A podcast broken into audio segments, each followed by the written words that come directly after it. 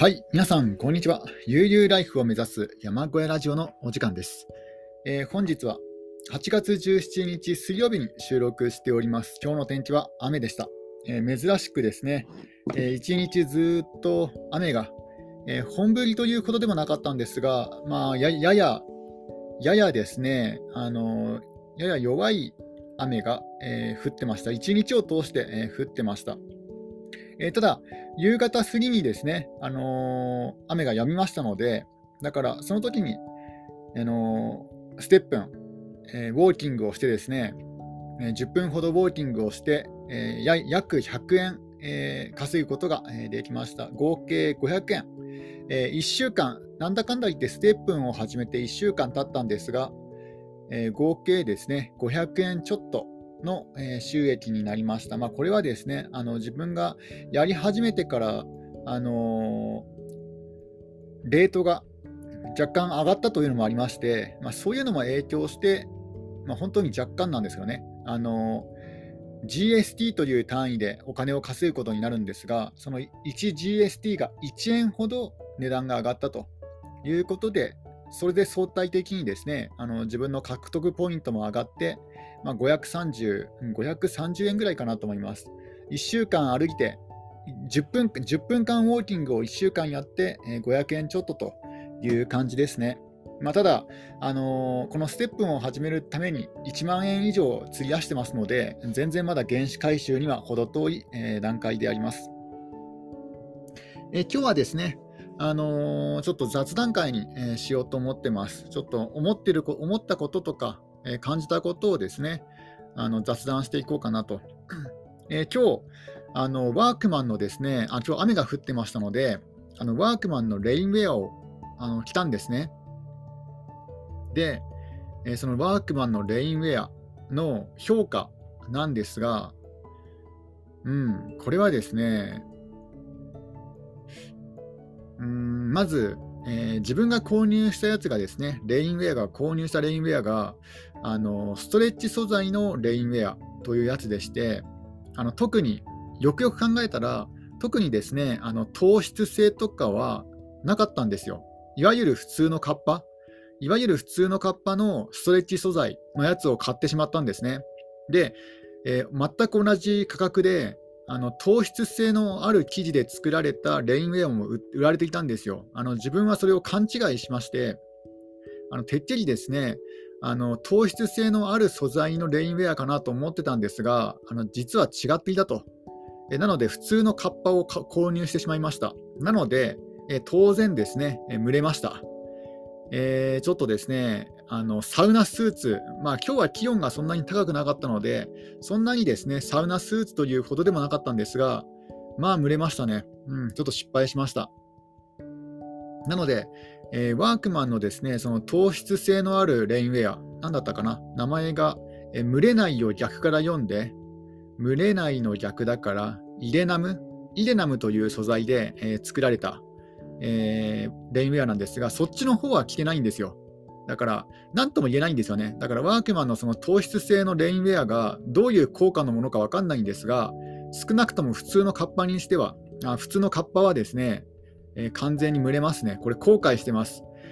えーど どうしようかなと、またも、またもや、またもや、えーなんだっけな、あの、えー安物買いの銭失いをしてしまいました。もう、ここ最近やばいですね。あの節約しよう、節約しようと思って、逆にかえって、あまり良くないものを買ってしまうと、あのアウトレットのバックパックとかですね、えーやっぱり安物買いの税入失い、本当に存在するなと、というか、むしろ逆にですね、安いものは悪いものが多いなと、悪いというか、うーん、まあ悪いです。なので、あのワークマンね、次、あのその糖質性能のある、えーワークマンのレインウェア、まあ、買ってもいいんですけども、もう失敗したくないなと。ね、であのワークマンの、まあ、決してワークマンの悪口を言ってるわけじゃないんですよ。あのワークマンは非常にですね、あの低コストであのコストパフォーマンスに優れた、えーそういう製品を作られてるとは思うんですが、えーやっぱりあのアウトドアの老舗、あのモンベルと比較すると、圧倒的にあのモンベルの方が優れてるんですよ。あのまあ値段も2倍、3倍違いますけども、うん、これは間違いなく、えモンベルの品物の方が、え優れてるなと。だからあの、ワークマンの,、ね、あの品物を、ね、購入して使えば使うほど、なんかモンベルの評価が上がっていくんですよね、自分の中で。で、えそんな中でですね、あのワークマンのあのダウンシュラフのあのレビューが、えー、レビュー動画がですね、ここ最近増えてきましたので、えー、それを見た自分の感想ですね、え、ワークマンのシュラフはどうかっていうね、もうあのそういった話なんですが、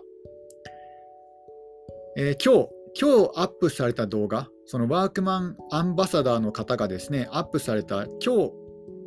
今日のですね、あの動画を見たんですが、それを見るとですね、えー、ちょっと正直、買うかどうか悩んでいます。悩む段階に入りました。うん。何かというと、あのダウンシュラフの一番のメリットというのは、まあ、軽量ですよね。軽くてコンパクトになると。えところがですね、このワークマンさんが新しくですね、発売される、え1200フュージョンダウンシュラフ。えこれはですね、まあ、まあ、冬用のダウンシュラフですね。まあ、あのダウンとは言わずに、フュージョンダウンって言われて言ってますので、これは完全なダウンではなくて、あのダウンと中綿を合わせて、中綿というか、ダウンと河川の合体？なんなんだと思うんですよ。えナイロンが100%、ポリエステルが50%、ダウンが35%、アクリルが10%、フェザーが5%、ナイロンが100%。なんか全部足すと300%ぐらいにいっちゃいますけど、ね、どどういう計算なんだろう？ちょっとよくわかんないですが、うん。まあそのね、素材はともかくとして、まず重さなんですよ。あのちょうどですね、ほぼほぼ同じような、えー、性能のあのダウンシュラフ、モンベルさんとですね、あの比較して、えー、このモンベルのよく売られている人気のダウンシュラフがあって、それが、えー、ダウンハガー800ナンバー2というやつなんですね。まあ、4万円ぐらいで売られているものでして、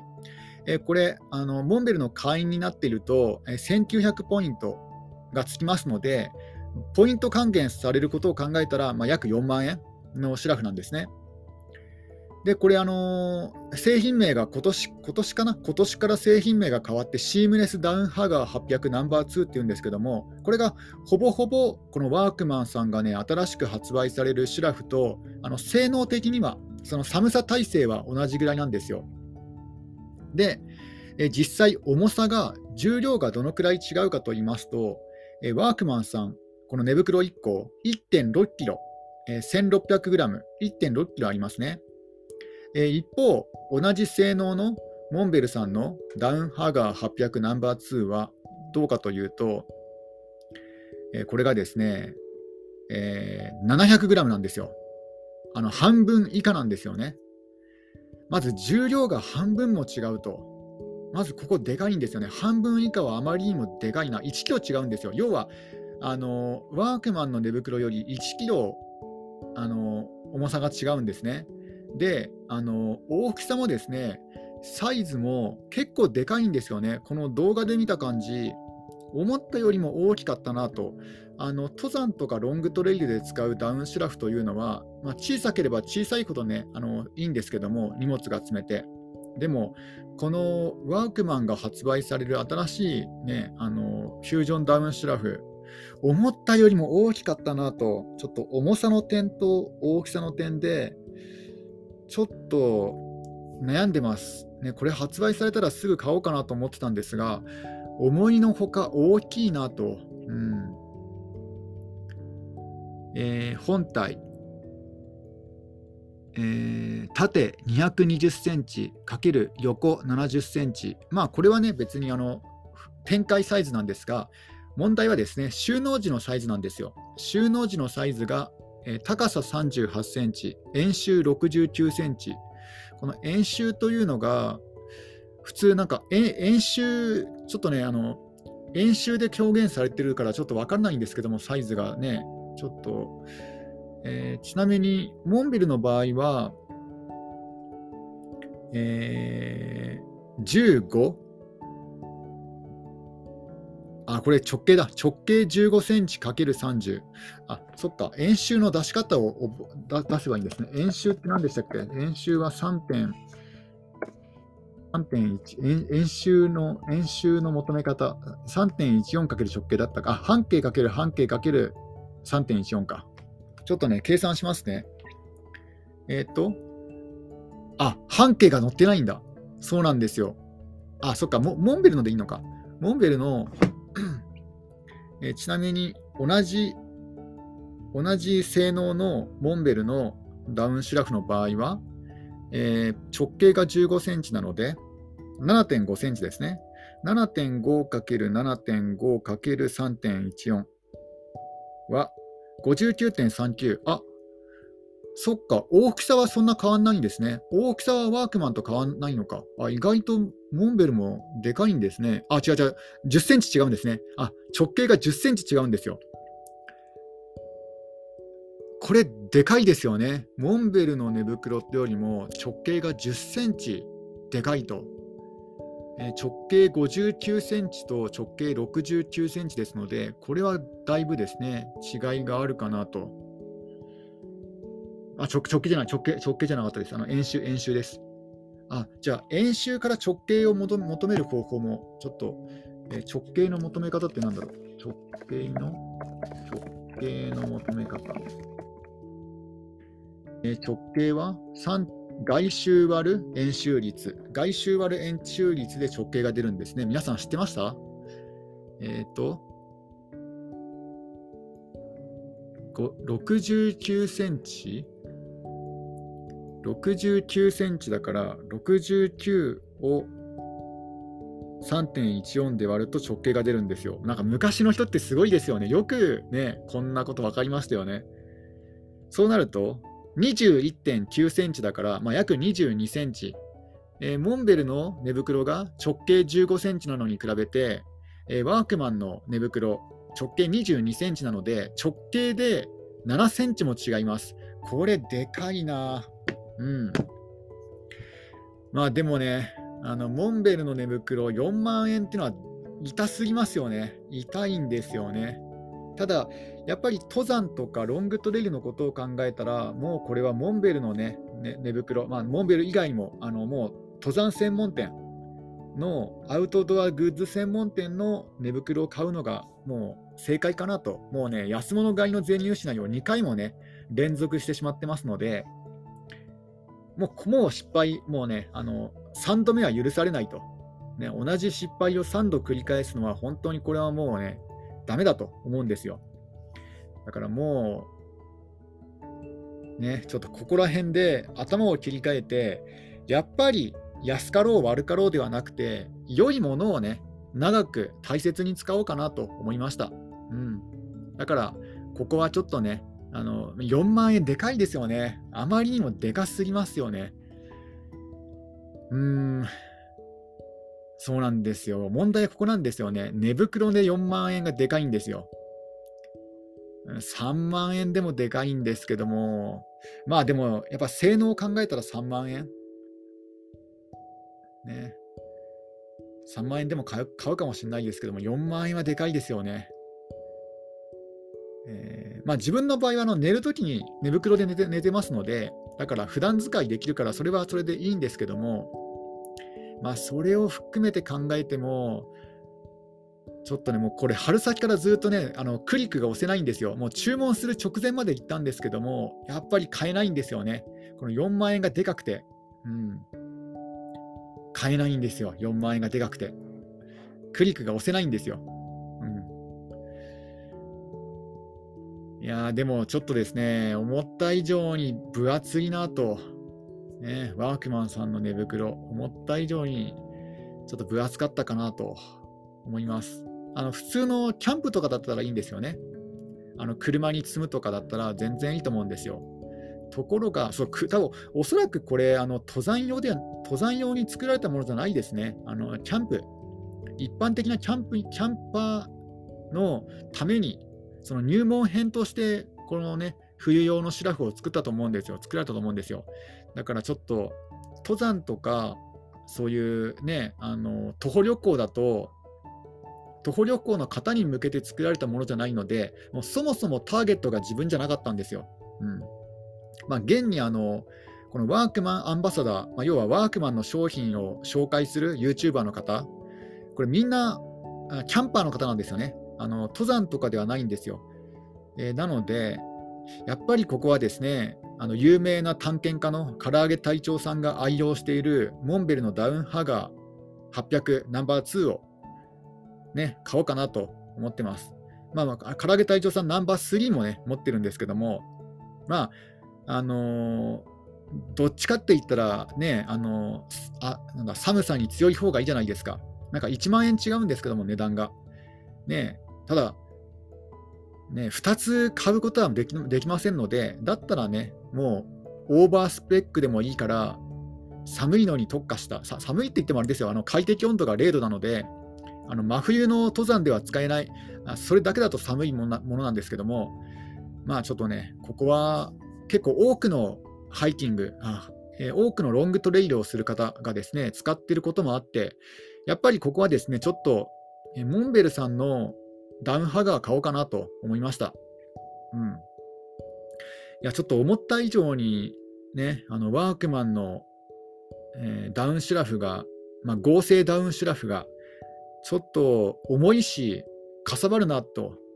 ちょっと、これは手が出ないですね。うん。そう、それでちょっとショックをですね、受けているところです。もう一つの方はどうなんだろう。もう一つね、発売されるんですが、そっちは、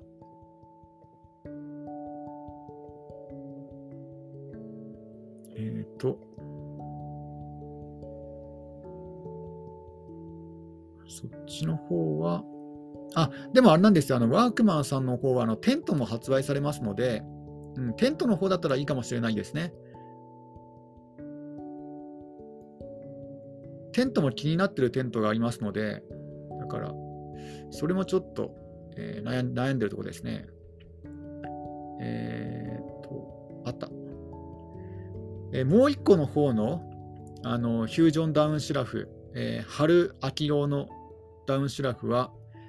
えー、円周率63センチ、重さが1.2キロ。まあ、それでもやっぱり重いですよね。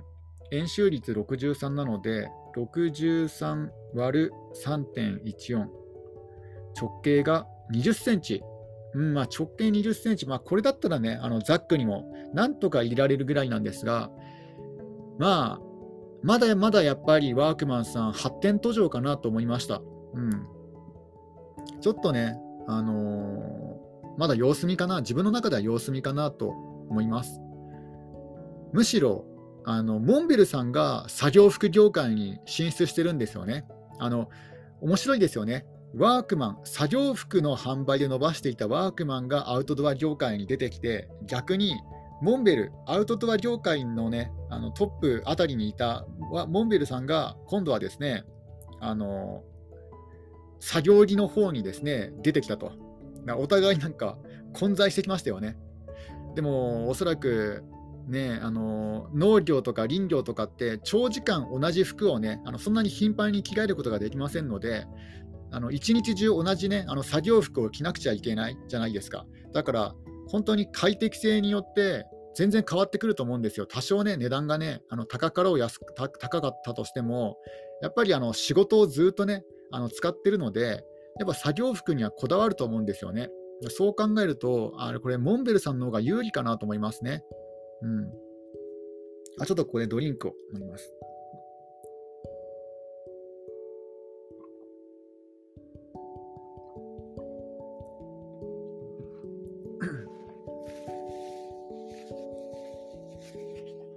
まあ、ひょっとしたらワークマンさんも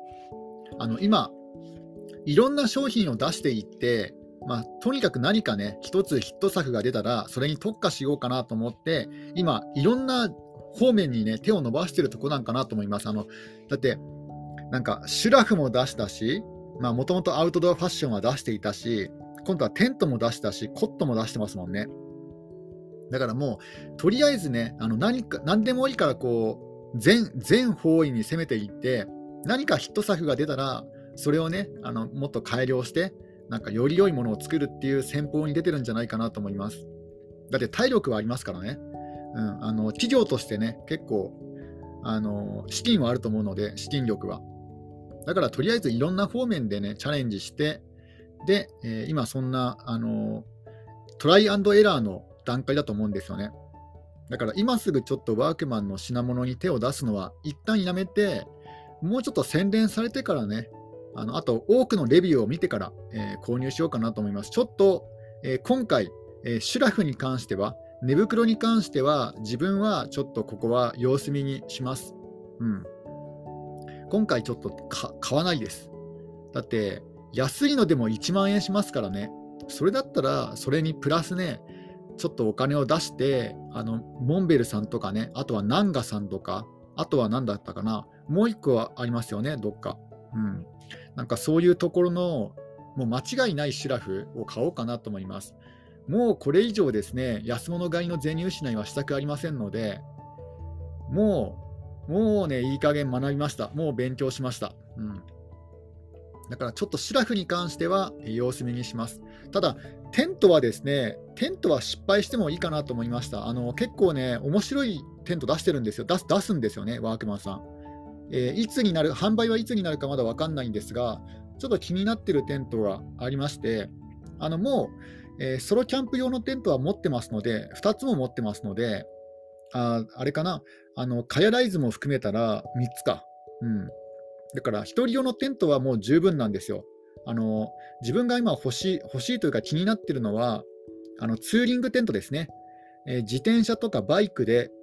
旅行するときに使えるツーリングテント。だからちょっとね、あの重さもあるんですけども、その代わり快適性が増しているツーリングテント。まあ、これはあのもちろん、えー、自転車旅行の時にも使いたいし、あとはですね、あの車、車でね、あのキャンテント泊するときにも、ちょっとね、わざわざ車でね、例えば無料キャンプ場に行ったとしても、ね、1人用の山岳テントじゃもったいない、あの快適性がね、そんなに良くないから、もうちょっとなんか快適なテント、室内が広いテントが欲しいなと思ってたんですよ。うん、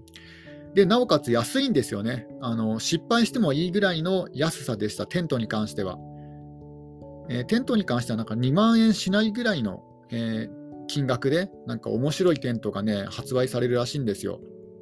まずその気になってるのはそのツーリングテントと、あとはあのー、なんだったっけな、あのワンポールテントですね。えー、自分はあのワンポールテントを一度も使ったことがないので、これはもう単純な、単純にあの興味関心があって、ね、あのスナフキンとかね、ワンポールテント、まああの、アニメの内容によってはツーポールテントの時もありますけども、映画版とか。でもなんかスナフキンイコールワンポールテントって感じじゃないですか。あのいわゆる一般的な三角形のテント。だから三角形のテントを1個ぐらい欲しいなと思ってるんですよね。で、それもなんか2万円しないぐらいでしたので、だからもう、ちょっと失敗してもいいから、ね、なんかテント欲しいなとは、えー、思ってますね。うん、ちょっと、えー、ワークマンのシュラフは、ちょっとね、ちょっとかさばりすぎるなと。うん。これだったらね、あのアウトレットで他のメーカーの、他のなんかアウトドアメーカーの寝袋の方がいいかなとか思ってきました。だって、安いって言ったって結構しますからね、なんだかんだ言って1万円とかしますから、うん、失敗はできないですよね、この寝袋に関しては。まあ、テントだったら、まあ、消耗品ですので、ね、何にでも使えるし、あってもいいかなと思うんですよ。まあ、ちょっと今回は、あの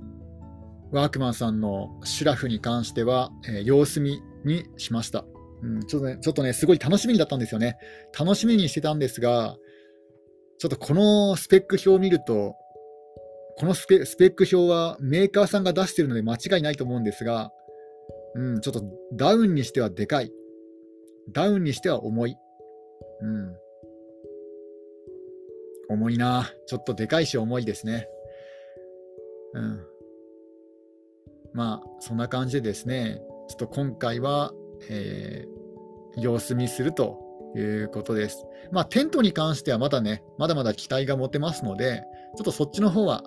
えー、変わらず注視していこうかなと思ってます。えー、あとはですね、現状報告。あ、ちょっとドリンクを飲みますね。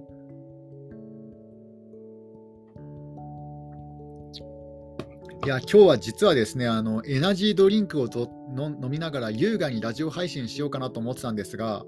ね、今までエナジードリンクが冷蔵庫に入ってると思ってたんですが、ね、今日それを取り出そうと思ったら、あのエバラ、エバラ黄金のなんかタレでした。いや、なんかそんなのもね、見間違えるほど疲れてるんですかね。なんかエバラ、エバラ黄金のタレをですね、あのエナジードリンクと間違えて、ね、エナジードリンク冷蔵庫にあるとかずっと思ってたんですよ。やばいな、やばいな、やばいですね。ちょっとドリンクを飲みます。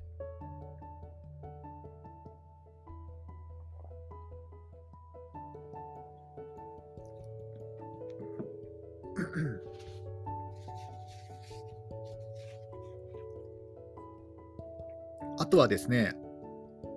えー、YouTube を再開して、えー、3本ほど動画をアップしたんですね。アップロードしたんですよ。えー、そしたら、えチャンネル登録者が、えなんと、え1名増えました、え3本動画をアップして、チャンネル登録者が1名増えたということは、3000本動画をアップすれば、1000名超えると。そうすれば、ね、夢の収益化が達成できるとね、いうことになるんですが、いや、それ、すごい、すごい途方もないなと思いましたね。えー、チャンネル、ね、動画3本あ、動画3000本アップして、チャンネル登録者が1000本いく、今の、今の、今のペースだと、そんな計算なんですよ。だから YouTuber って本当大変だなと思いましたね。あのチャンネル登録者数を伸ばすというのも大変だろうし、まあ、あとはネタですよね。あのネタが無限に湧き上がって、あのもうチャンネル登録者とか、もう好評とか全く無関係で、全く関係なくて、これをね、自分は動画にしたいんだっていうね、その泉のようなね、そういった動画の泉があればいいですけど、ネネタの泉が。ね、それはないですからね。うん。特にこういう私生活とかね、ライフスタイルを発信するタイプの情報は、えーと、ライ情報発信とは違って、ライフスタイルを発信するあの発信する系だと、例えば田舎暮らしとかですね、絶対にネタはどっかで、どっかで、どこかしらでネタが切れるじゃないですか。それは難しいですよね。うん。だからね、多くの人は新しいジャンルにあの変えていったりとかするんですよね。あのキャンピングカーを DIY したりとか。結局、何かを作り続けないと、情報がね、あのえっと、何かを作り続けるか、あるいはあの自分以外の、自分以外の誰かの情報、うん、なんかよくね、ありますよね。あのなんだ、そういう、えー、自分の話ではなくて、他の方の話をするとか、あとはやっぱりニュース解説とかですよね。そういうのであったら多分ネタがですね、切れないと思うんですけども、やっぱりライフスタイル系は非常に難しいと思いました。うん、だって、どこまで情報発信を出す出す、情報を出していいかのラインもなかなか難しいじゃないですか。もうライフスタイル系の難しさはかなりね、あのいろいろあるんですよね。例えばね、情報を出しすぎたら、ね、住所が特定されるとかね、そういうのもありますから、なかなかライフスタイル系は難しいなと思いましたね。ちょっとドリンクを